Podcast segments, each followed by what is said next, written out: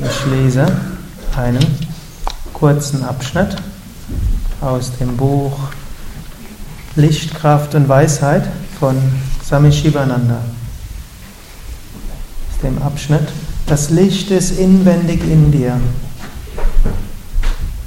Sei rechtschaffen, bleibe auf dem Weg der Gerechtigkeit.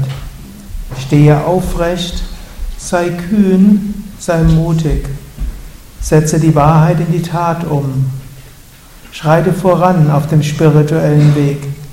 Das Licht ist in dir. Halte den Geist auf das Höchste gerichtet. Überwinde Egoismus und Stolz.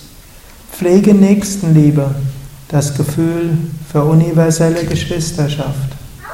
Liebe alle Wesen. Dein Wesen, dein Leben wird reich sein.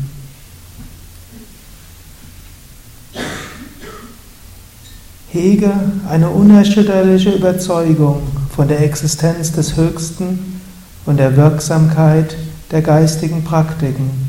Sei demütig und einfach. Du wirst die Unsterblichkeit verwirklichen.